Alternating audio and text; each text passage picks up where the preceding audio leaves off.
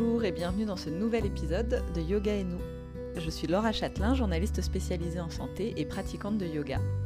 Pour moi, c'est bien plus qu'une gym douce ou une activité sportive, c'est une pratique qui infuse nos vies, transforme nos corps et même notre façon de voir les choses. Tous les 15 jours, je reçois des profs passionnés pour échanger avec eux et avec elles sur des thématiques liées au yoga et à notre quotidien. Alors qu'on est en pleine euro de football et qu'on va enchaîner avec les JO de Tokyo dans moins d'un mois, j'ai eu envie de m'intéresser à l'utilisation du yoga dans la préparation des sportifs et sportifs de haut niveau. Parmi les athlètes qu'on va encourager tout l'été, de plus en plus utilisent le yoga pour être au top de leur performance le jour J.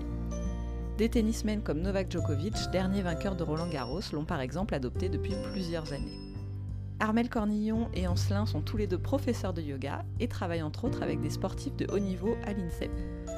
Ils vont nous raconter comment le yoga s'intègre à leur préparation physique et mentale, mais aussi dans leur vie quotidienne, et ce qu'il apporte aux professionnels, mais aussi aux amateuristes comme vous et moi pour accompagner nos autres activités physiques. Bonne écoute Bonjour Armel, bonjour Ancelin, merci beaucoup de prendre du temps aujourd'hui pour partager avec moi votre euh, vision du yoga. Bonjour Laura. Bah, bonjour Laura, merci à toi. Alors vous, euh, vous travaillez dans l'univers du sport de haut niveau. Est-ce que vous pouvez me raconter chacun votre parcours professionnel et puis me dire à quel moment le yoga est intervenu dans tout ça? Ok, donc on travaille effectivement tous les deux à l'INSEP avec les sportifs de haut niveau. Moi, c'est arrivé un petit peu par hasard et en même temps pas par hasard du tout. je faisais mon stage BPGEPS pour être éducateur sportif à la base. Et donc j'ai fait une partie de mon stage avec Armel à l'INSEP et il se trouve que j'ai adoré euh, faire ça et que c'est venu naturellement que euh, le yoga c'était en fait mon truc. Et depuis en fait ce stage, je me suis euh, lancé à 100% dans le yoga et donc je fais plus que ça. Et donc ça fait à peu près à peu près deux ans, un peu moins de deux ans que que j'enseigne du coup le yoga et que je vis du yoga. Et donc on travaille avec les sportifs de haut niveau entre autres. D'accord, oui, donc toi tu es prof de yoga à la fois à destination des sportifs de haut niveau à l'INSEP et puis en dehors aussi avec des, amateurs, enfin des gens. Exactement. Et même avec des enfants, en ce moment j'interviens dans les, dans les élémentaires, dans les maternelles de ma ville, avec mes cours de yoga classique. Et en fait, je, différencie un petit peu le statut de prof de yoga et celui de coach de yoga. Des choses qui sont un petit peu différentes. Ouais, qu'est-ce que tu appelles coach de yoga justement? Alors en gros, il va y avoir une différence entre donner un cours de yoga classique avec euh, voilà un schéma de cours classique avec des respirations au début, ensuite un flow de vinyasa, euh, des séries d'enchaînements, peut-être en fonction du thème, il y aura des ateliers euh, sur certaines postures à travailler. Et à la fin, on fait de la méditation avec Shavasana. Le coaching, ça va être vraiment en fonction euh, de l'objectif de la personne ou du groupe qui est coaché. Et toute la séance va être tournée autour de ça. Donc c'est possible que pendant une séance, et eh ben pendant une heure, une heure et demie, on fasse que euh, de la respiration, par exemple. Qu'on fasse que des ateliers par rapport à un travail physique spécifique, qu'on fasse du yoga nidra, donc plus sur le travail mental. La pratique du yoga est, est un outil qui va permettre d'aider l'objectif du coaching. Voilà. Donc on se cale pas du tout sur un cours de yoga classique. C'est possible qu'on le fasse, mais c'est pas obligatoire. D'accord, oui, bah tu nous détailleras justement euh, voilà, tout ce qu'on peut faire en, coaching euh, tout à l'heure. Et toi, Armel, du coup, comment est-ce que tu t'es retrouvé euh, bah, à faire du yoga, à donner des cours de yoga à l'INSEP? Alors, je suis issue de la danse, donc j'enseigne la danse. Je suis rentrée en 95 à l'INSEP en tant que chorégraphe donc dans cette maison-là, sur la voltige équestre et la natte synchro, puis la préparation olympique et les Jeux de Sydney en 2000 avec la synchro. Et euh, j'ai quitté euh, l'INSEP après, euh, je travaillais à l'Opéra Bastille en tant que chorégraphe. Et c'est après que j'ai me suis mis moi en tant que danseuse vraiment au yoga, que j'ai fait une formation au yoga et je suis revenue il y a à peu près, je pense, 6 ans, 5 ans, 6 ans, à l'INSEP avec le yoga donc pas en tant que chorégraphe. Avec le yoga, d'abord au niveau des fédérations euh, sur certaines disciplines comme le tir à l'arc, ensuite le pentathlon. Donc pour des séances yoga au départ. Euh, et ensuite, euh, je suis rentrée dans l'UAP, c'est l'unité d'aide à la performance sur des athlètes en liste en liste olympique. Donc là, Tokyo, mais aussi des plus jeunes qui sont sur Paris 2024. Donc là, effectivement, c'est du sport au niveau carrément. Et parallèlement, bon, je continue à enseigner la danse. Parallèlement, j'enseigne le yoga à des amateurs. En tout cas, c'est pas du, c'est pas un public de sportifs. Voilà, globalement pour la présentation. Et alors justement, comment est intégré le, yoga dans la préparation physique à l'INSEP pour les, athlètes là dont tu nous parles, qui sont en préparation des JO par exemple Comment ça se passe? Et est-ce qu'ils sont de plus en plus nombreux à l'intégrer dans leur préparation, le, yoga? Alors pour répondre à la question, effectivement, et ça commence à se démocratiser de plus en plus, que ce soit d'un point de vue scientifique, d'un point de vue médiatique, politique, ça commence à se développer de, de, plus en plus, le yoga, les gens commencent à se rendre compte de tous les bienfaits euh, de la pratique, que ce soit d'un point de vue physique, d'un point de vue connaissance de son corps, d'un point de vue mental. Il y a énormément, énormément de choses qu'on peut travailler grâce au yoga. Donc oui, il y a de plus en plus de demandes. Est-ce qu'il y a des, ambassadeurs, des sportifs célèbres? Parce que je, crois qu'il y avait certains tennisman notamment qui s'y étaient mis, parce que ça, c'est vrai que ça peut, servir un peu de modèle quand on sait qu'il y a des sportifs pros euh, vraiment très connus qui pratiquent le yoga. On se dit, bon, c'est que ça doit être pas mal. Ah bah oui, il y en a énormément. Et euh, généralement, euh, j'ai pas tous les noms en tête, mais ceux qui performent beaucoup, les meilleurs, je dirais pas tous, hein, mais une bonne partie font du yoga. Je peux citer euh, LeBron James, par exemple, qui est un des, plus, un des sportifs les plus connus, euh, qui fait du yoga, donc euh, clairement pas avec nous, hein, mais il en, fait, il en fait de son côté. Et même, j'ai entendu dire qu'il il coachait son équipe sur des exercices de yoga pendant les séances d'entraînement et d'échauffement, etc. et oui, il y en a plein. Après, le yoga, c'est très large. Donc, il y a la pratique des asanas, donc la pratique plutôt physique, avec toutes les postures. Il y a la pratique de respiration, qui est pour moi indispensable pour le travail d'un sportif et la pratique de méditation qui vont aussi euh, aider le sportif à travailler son mental, la gestion du stress, la gestion des émotions, euh, plein de choses qui sont indispensables pour un sportif de haut niveau. Est-ce que justement c'est d'abord en premier lieu utilisé pour la préparation mentale, même si j'imagine que c'est évidemment pour les deux, préparation mentale et physique, mais est-ce qu'il y a un gros travail sur la, la préparation mentale via le yoga, notamment à l'INSEP? En fait, les deux sont, sont assez indissociables et euh, on, les, enfin, on les dissocie sans les dissocier. En fait, c'est un peu le principe du yoga. Et c'est-à-dire que quand on va travailler euh, le physique, on va travailler en même temps le mental, et quand on va travailler le mental, on va travailler le physique. Vraiment, je pense que je peux parler pour Armel aussi. On travaille les deux et les deux sont tout aussi importants. Après, forcément, euh, on va leur apporter cet aspect mental qu'ils n'ont pas forcément, parce que le corps euh, même si on leur apprend plein de choses sur la connaissance et la conscience de leur corps. Le corps, normalement, c'est quelque chose qu'ils maîtrisent vu que c'est leur activité toute la journée. Le mental, peut-être que c'est pour certains un peu plus nouveau, et donc on va leur apporter euh, beaucoup plus par rapport à ça. Ouais, euh, déjà pour revenir donc aux sportifs, donc ça a vraiment explosé, il y a eu une mise à jour, c'est-à-dire qu'avant il y avait presque le contraire, c'est-à-dire l'athlète qui faisait du yoga, il se cachait.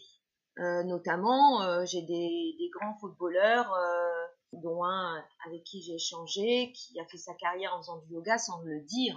Quand j'ai commencé il y a cinq ans, je me, même à l'intérieur de l'INSEP, j'ai fait travailler des lutteurs qui ne le disaient pas aux autres lutteurs. Donc ça a été très intéressant parce que ça a perfait assez vite et il y a eu une synergie entre ce qu'a dit Ancelin, c'est-à-dire qu'une démocratisation voire on peut peut-être même parler de mode. Et puis euh, voilà, ça a levé un petit peu les tabous, on fait yoga pour certains sports, etc. Et sinon, moi je, travaille sur trois points. Le corps mental, le corps énergétique et le corps émotionnel.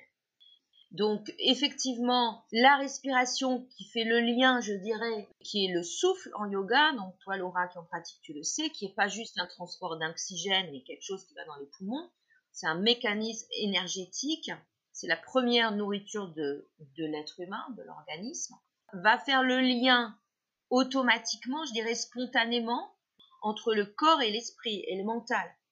Et on tire la sève de cela sur le coaching de l'INSEP. Et après, quand on est en, coaching, euh, en séance collective, bah, bien sûr, euh, c'est une séance de coaching collectif qui va ressembler plus à un cours de yoga avec euh, du asana, de la respiration au début à la fin, de la méditation et du travail du corps, avec ce travail du corps yoga qui dissocie pas, comme on dissocie pas le physique, le mental, l'émotionnel, on dissocie pas le travail de souplesse ou le travail de force. Donc on n'est pas du tout en concurrence avec les préparateurs physiques de l'INSEP ou avec le kiné qui va étirer le psoas, etc. Et on n'est pas en concurrence non plus avec euh, les techniques de prépa mentale qui vont poser des stratégies, des mots dans l'esprit, mais sans faire le lien avec une expérience corporelle.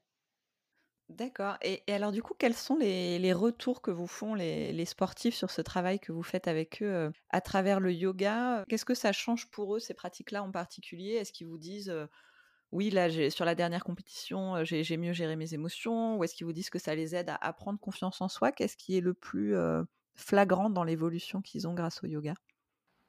Ça va dépendre de tout le monde, mais on va dire, je pense qu'on peut parler quand même en général du travail qu'on fait, surtout euh, quand on est en coaching individuel.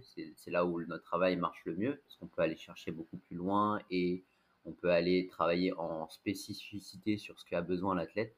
Et je pense, sans aucun doute, pouvoir dire que c'est 100% des cas qui donnent des retours positifs par rapport aux émotions, la gestion des émotions.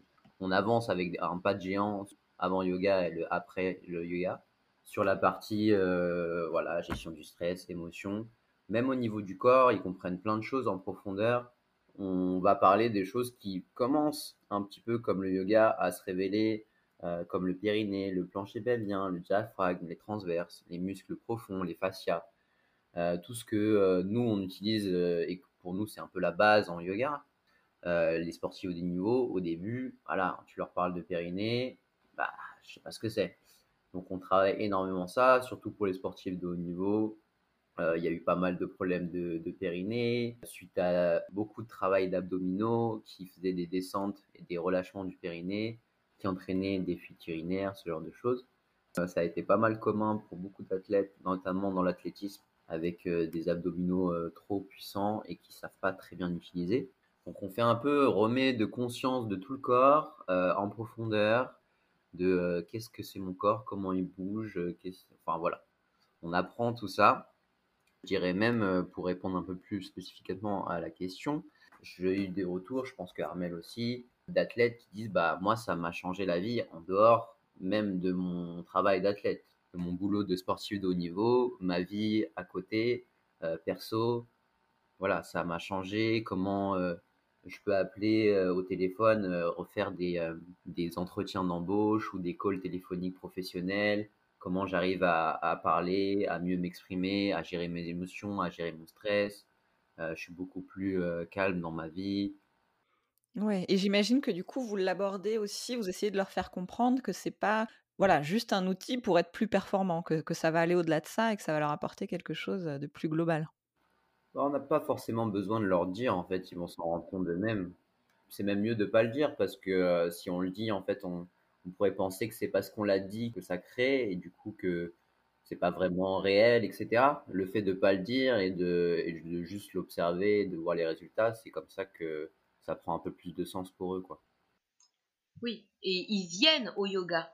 C'est eux qui viennent. Et dans ceux qui viennent en coaching perso, ce sont des, êtres sportifs qui n'ont pas trouvé réponse sur leur propre quête d'excellence, on va le dire comme ça, dans la prépa mentale classique ou euh, qui n'ont pas résolu, par exemple dans les personnes que j'ai, j'ai eu des athlètes euh, que le médical m'a envoyé qui étaient en fin de parcours et on me disait bon lui on peut plus rien faire, on peut plus, euh, soit il sort de l'INSEP, soit et c'est quand même des athlètes qu'on repère fait derrière.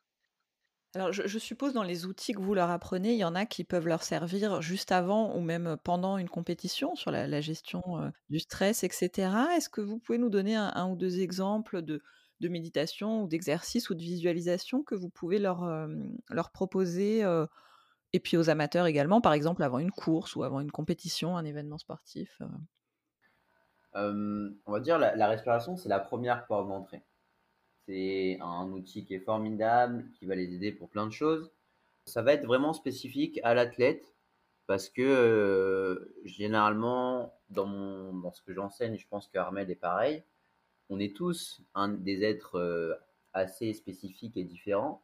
Et donc, il faut trouver ta respiration. Ou qu'est-ce qui est adapté à toi, qu'est-ce qui, toi, te fait du bien, qu'est-ce qui ressent. Voilà, c'est vraiment construire une écoute de son corps, de ses envies, de ce qui est bien pour nous.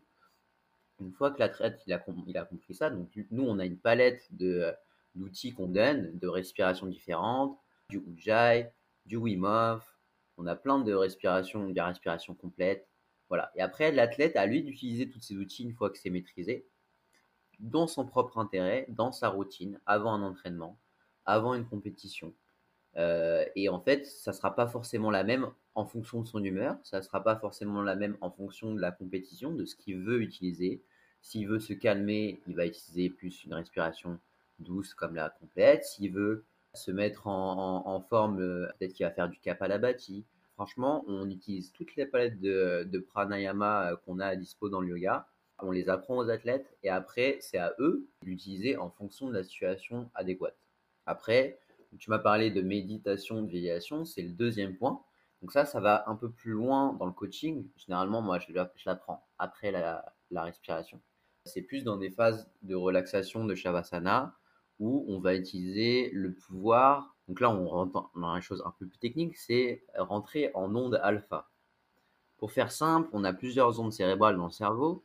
Plus on va rentrer en méditation, plus on se rapproche de l'onde alpha qui est l'onde du sommeil. Dans cette onde, on est apte en fait à euh, recevoir les, phrases ou les informations que notre cerveau va prendre. Et dans cette euh, onde, notre cerveau ne va pas faire la différence entre la réalité et les informations qu'on lui envoie. Donc toutes les informations, toutes les phrases euh, positives qui vont nous booster, qu'on va énoncer et visualiser à ce moment-là, elles vont être super, super puissantes. Et elles vont s'ancrer dans notre cerveau et potentiellement devenir réalité. Et donc ces exercices de visualisation, il faut d'abord dans un premier temps rentrer dans cette onde alpha. Et comment rentrer dans cette onde alpha? C'est grâce à la respiration. C'est vraiment la première clé qui va ouvrir cette porte. Et ensuite, toutes les visualisations qu'on va faire, toutes les méditations qu'on va faire, elles vont avoir un impact et elles seront puissantes. Tout à l'heure, tu parlais du fait que c'est de plus en plus étudié l'apport du yoga dans le sport, notamment professionnel. Que disent les études et est-ce que notamment il a été montré que ça réduit le risque de blessure chez les sportifs professionnels ou amateurs?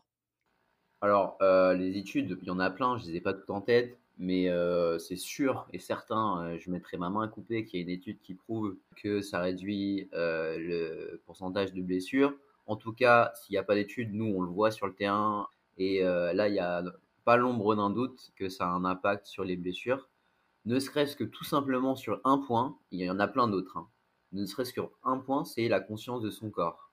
Rien que ça, déjà, ça diminue le risque de blessure euh, parce que les athlètes, en fait, on pourrait croire que c'est des, hommes et des femmes euh, en totale conscience de leur corps, qui maîtrisent leur corps à 100% mais c'est pas forcément le cas. En tout cas, c'est pas ce qu'on observe nous sur le terrain avec Armel.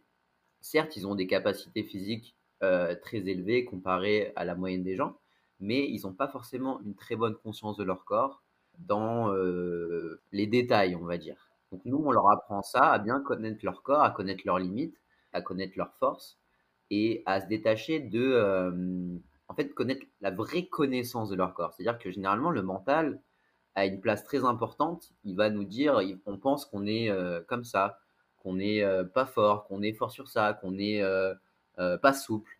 ça, ça revient souvent. je suis pas souple. Et en fait, on se rend compte, grâce au yoga, comme on arrive dans la pratique de yoga à se détacher de notre mental petit à petit, on se rend compte de la vraie amplitude de notre corps sur notre souplesse, de notre vraie force, de nos vraies limites, sans le mental qui est là pour nous brouiller, nous mentir un petit peu sur, euh, sur ce qu'on est capable réellement de faire. Donc déjà, une fois qu'on a détaché tout ça, la conscience de son corps est pleine et du coup, énormément de moins de blessures. Après, forcément, travail de mobilité, travail sur le mental, sur la peur, la peur qui est un gros facteur de blessure. La souplesse aussi qui va faire que bah, un corps qui est moins rigide est beaucoup plus souple et se blesse moins. Enfin, il y a énormément de points.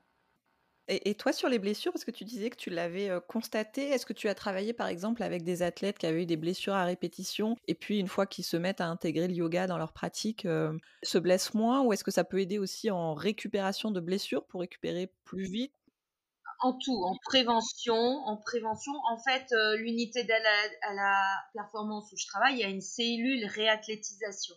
Donc, c'est-à-dire blessure. Ensuite, ils ont les soins kinés. Ensuite, le, le kiné dit le feu vert pour réathlétiser, c'est-à-dire revenir dans, dans une pratique de remusculation, étirement, etc.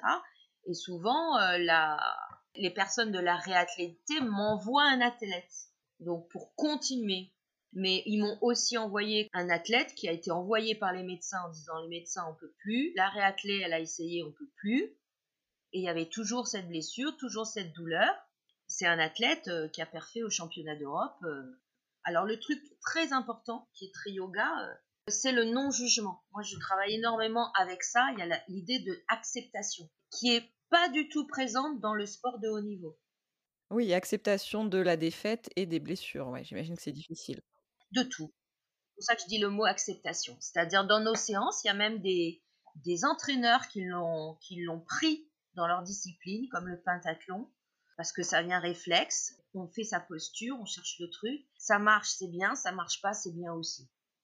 Et donc, il y a, cette idée-là, déjà, c'est-à-dire ce qu'a dit Ancelin, c'est-à-dire la conscience corporelle fondamentale. Donc moi, déjà, l'état de conscience, je leur fais visualiser comme un projecteur. Et à partir du moment où on place le, projecteur, il y a une clarté de situation qui arrive. Donc petit 1, j'observe. Petit 2, j'accepte. Quand on a fait ça, le truc qui pourrit la vie à 100%, que ce soit un obstacle dans le sport ou dans sa vie professionnelle, une émotion, bah déjà, il en reste 30%. Après, on peut se poser la question de qu'est-ce que je fais avec ça, et on prend sa boîte aux outils, et on essaie des outils, comme dit Ancelin, on expérimente. Rien ne remplacera l'expérience vécue. J'expérimente et je choisis d'eux. Qu'est-ce que mmh, vous conseillez aux sportifs amateurs qui, pratiquent le yoga en complément de d'autres sports? À quel rythme et à quel moment vous conseillez de placer ces séances de yoga si on pratique d'autres activités comme la course à pied ou de la musculation pour avoir ce, développement du corps qu'on a dit plus complet, plus harmonieux? L'idéal, c'est quoi? Est-ce que c'est parfois de placer une séance de yoga le soir après son entraînement pour s'étirer ou plutôt les jours off où on fait pas la muscu, où on fait pas la course à pied? Comment ça peut s'organiser ces différentes pratiques? Alors, je pense qu'il n'y a aucune règle. Encore une fois, c'est vraiment euh, l'écoute de soi et de ses envies. Même nous, au sein des sportifs de haut niveau, il n'y a aucun athlète qui a le même protocole qu'un autre. C'est-à-dire que c'est vraiment qu'est-ce que toi tu as envie? Tu veux faire le matin, fais le matin. Tu veux faire le midi, fais le midi. Tu veux faire le soir, tu fais le soir. Quand est-ce que tu veux, quand est-ce que tu peux, c'est la seule question qu'il faut se poser. Ensuite, il c'est quoi ta pratique du yoga? C'est juste des postures d'asana qui vont t'amener euh, de la conscience de ton corps, de l'ancrage, de l'équilibre, de la souplesse. Si c'est de la respiration, c'est de la méditation, c'est pas forcément le même temps de pratique. Tu peux faire 5 à 10 minutes de respiration, ça a déjà un impact énorme. Par contre, 5 à 10 minutes de pratique d'asana, c'est très très court. Donc euh, ça va dépendre de ta pratique, ça va dépendre de ton envie, mais il n'y a aucune règle. Après, potentiellement, les seules règles qu'il y aurait, c'est euh, voilà, tu vas pas te faire un truc euh, du feu euh, qui envoie la patate avant de te coucher. Peut-être que c'est peut-être pas pertinent. Mais à part ça, et pareil, après manger, peut-être que tu vas tranquillou dans ta digestion.